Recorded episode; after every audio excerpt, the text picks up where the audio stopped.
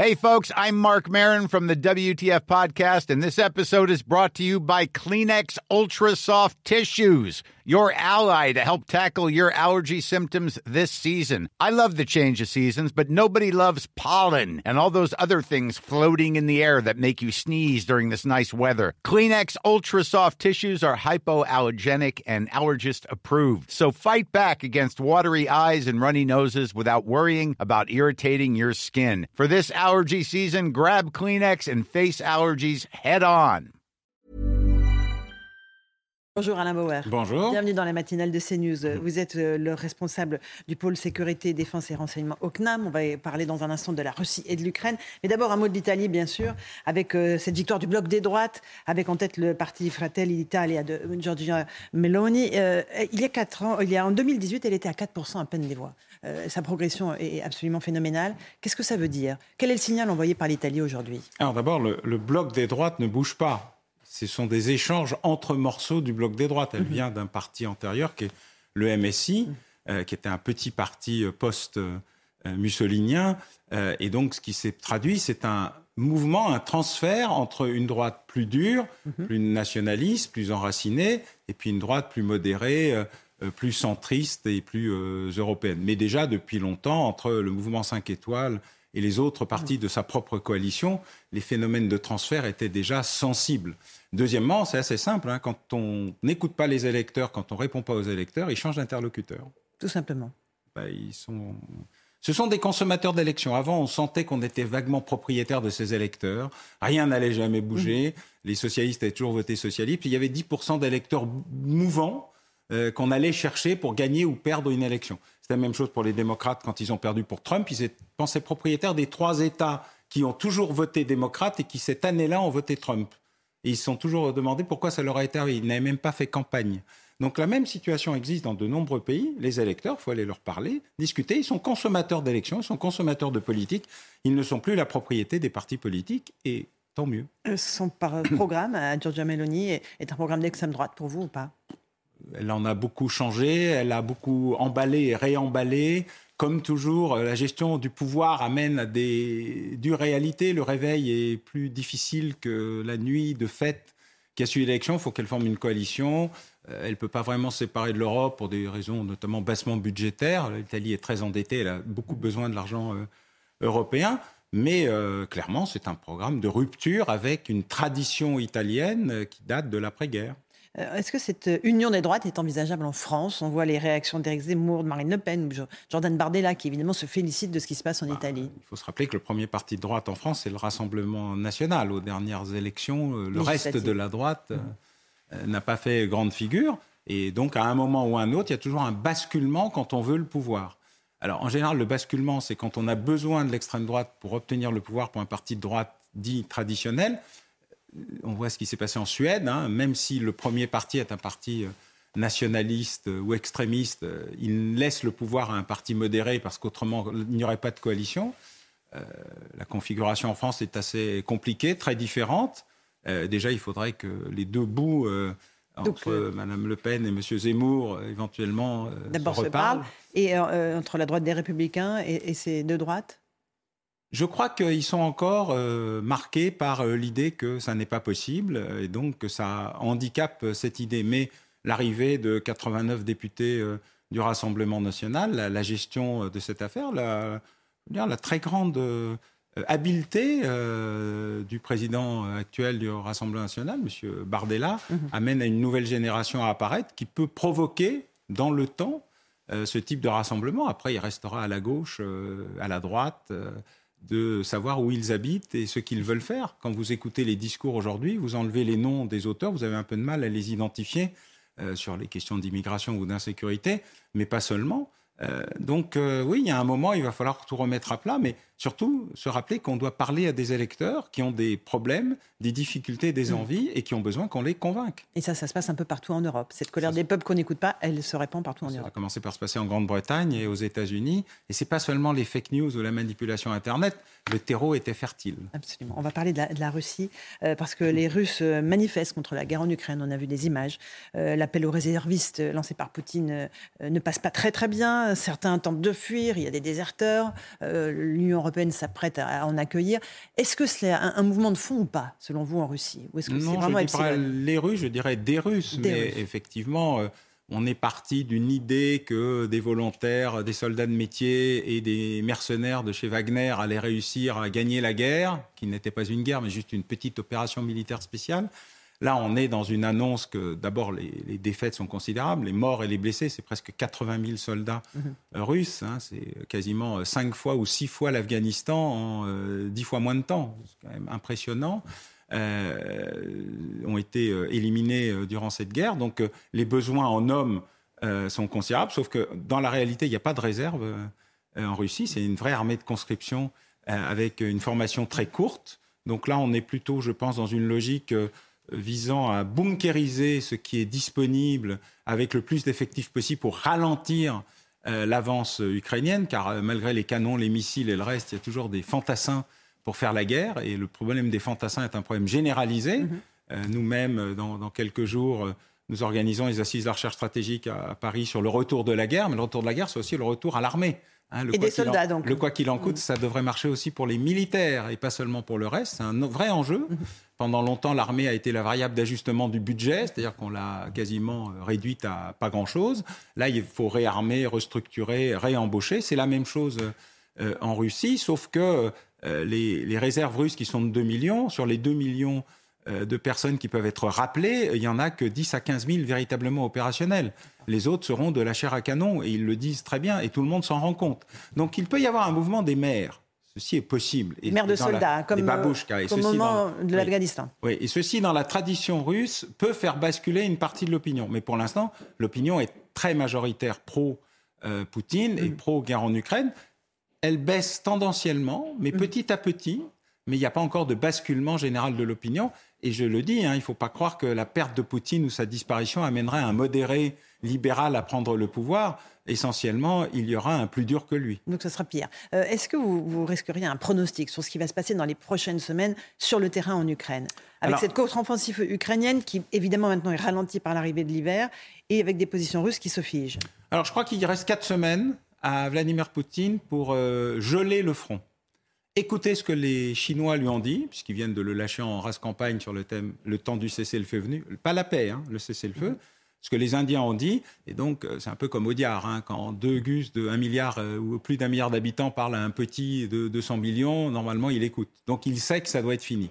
Il lui reste quatre semaines pour geler le front et expliquer que ça y est, voilà, c'est fini, les objectifs sont atteints peut-être au prix de la perte de Kherson, parce que mhm. tous ces généraux, lui, enfin ce qu'il en reste, lui disent expliquent que maintenant il faut vider Kherson, mhm. garder Mariupol, qui est vraiment un enjeu stratégique, la mer d'Azov, oublier Odessa, c'est fini. Puis Odessa, c'est un blocus maritime qui va gérer le truc, pas la conquête de la ville. Euh, essayer de sauver ce qu'il peut de, de ses conquêtes dans le Donbass, ça, ça devrait le faire parce que c'est ce qui est le plus bunkérisé, c'est Verdun. Et puis dire, ben voilà, c'est fini. Et maintenant, c'est chez nous. La Douma vient de valider l'annexion je pense que le, référendum devrait mm. donner entre 80 et 90% des voix. Je pense que le résultat était déjà inscrit avant le référendum, donc il n'y a pas beaucoup de doutes. Mais l'enjeu général maintenant pour lui, c'est geler le front et dire c'est fini, les objectifs sont atteints.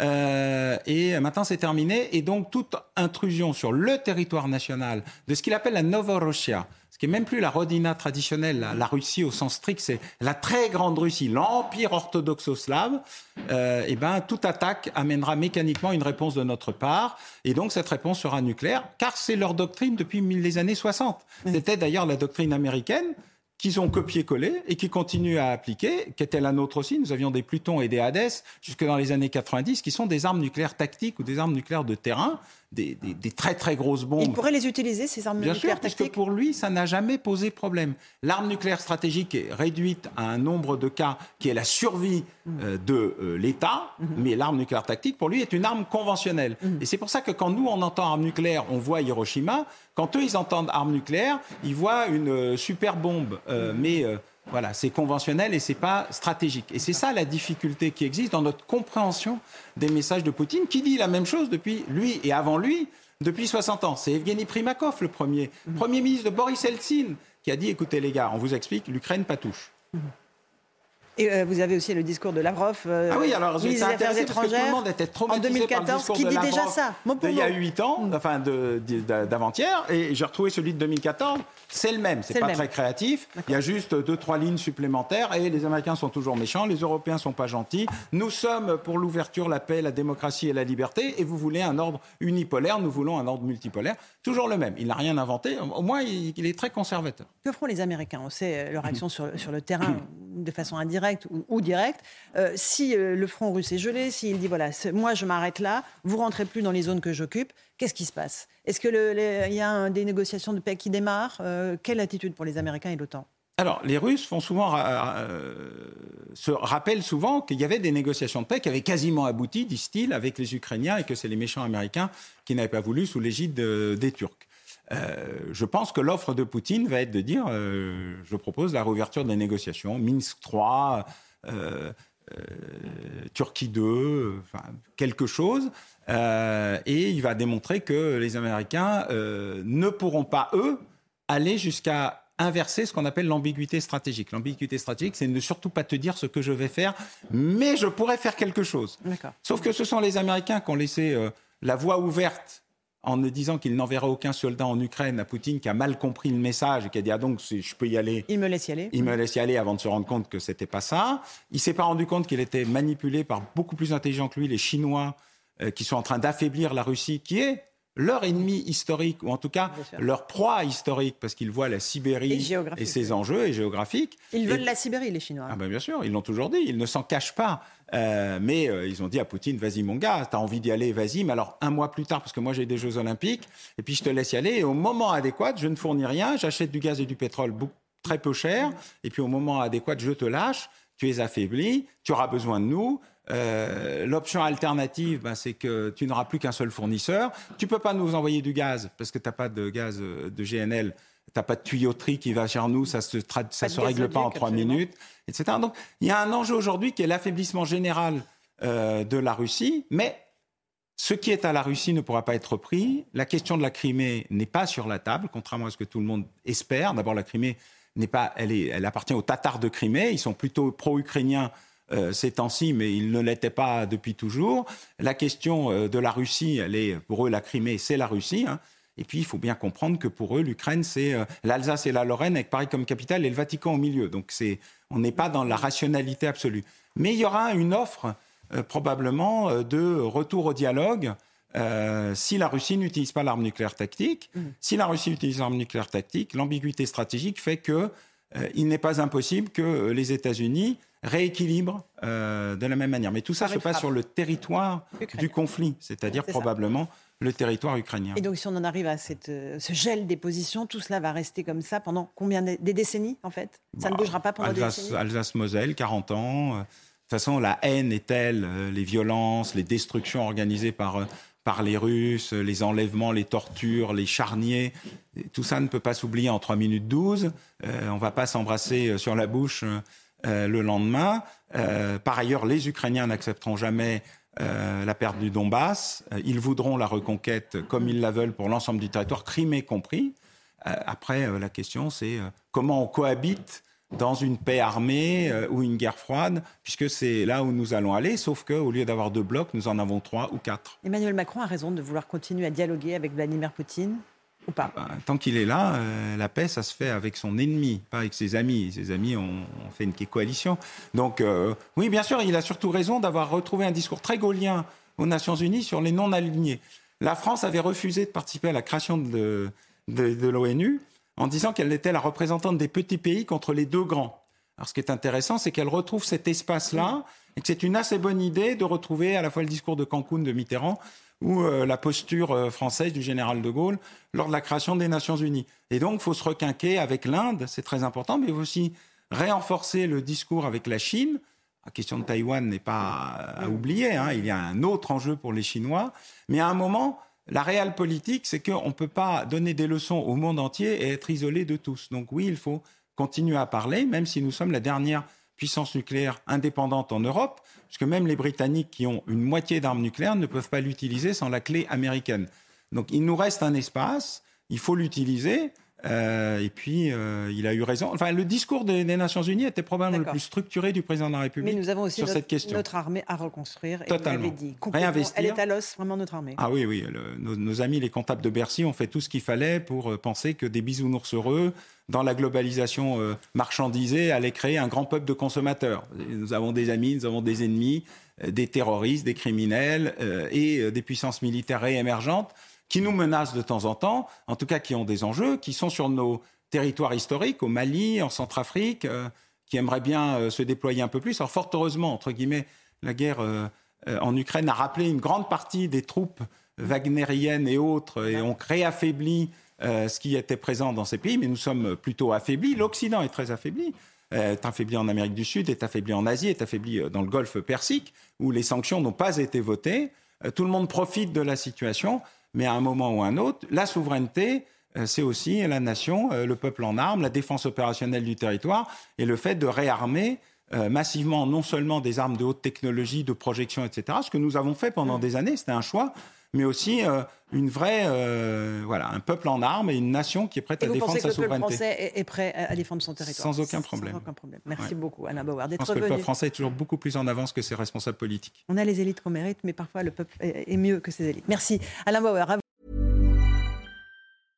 Imagine the softest sheets you've ever felt. Now imagine them getting even softer over time. That's what you'll feel with Bowl and Branch's organic cotton sheets. In a recent customer survey, 96% replied that Bowl and Branch sheets get softer with every wash. Start getting your best night's sleep in these sheets that get softer and softer for years to come. Try their sheets with a 30-night guarantee. Plus, get 15% off your first order at bowlandbranch.com. Code BUTTERY. Exclusions apply. See site for details.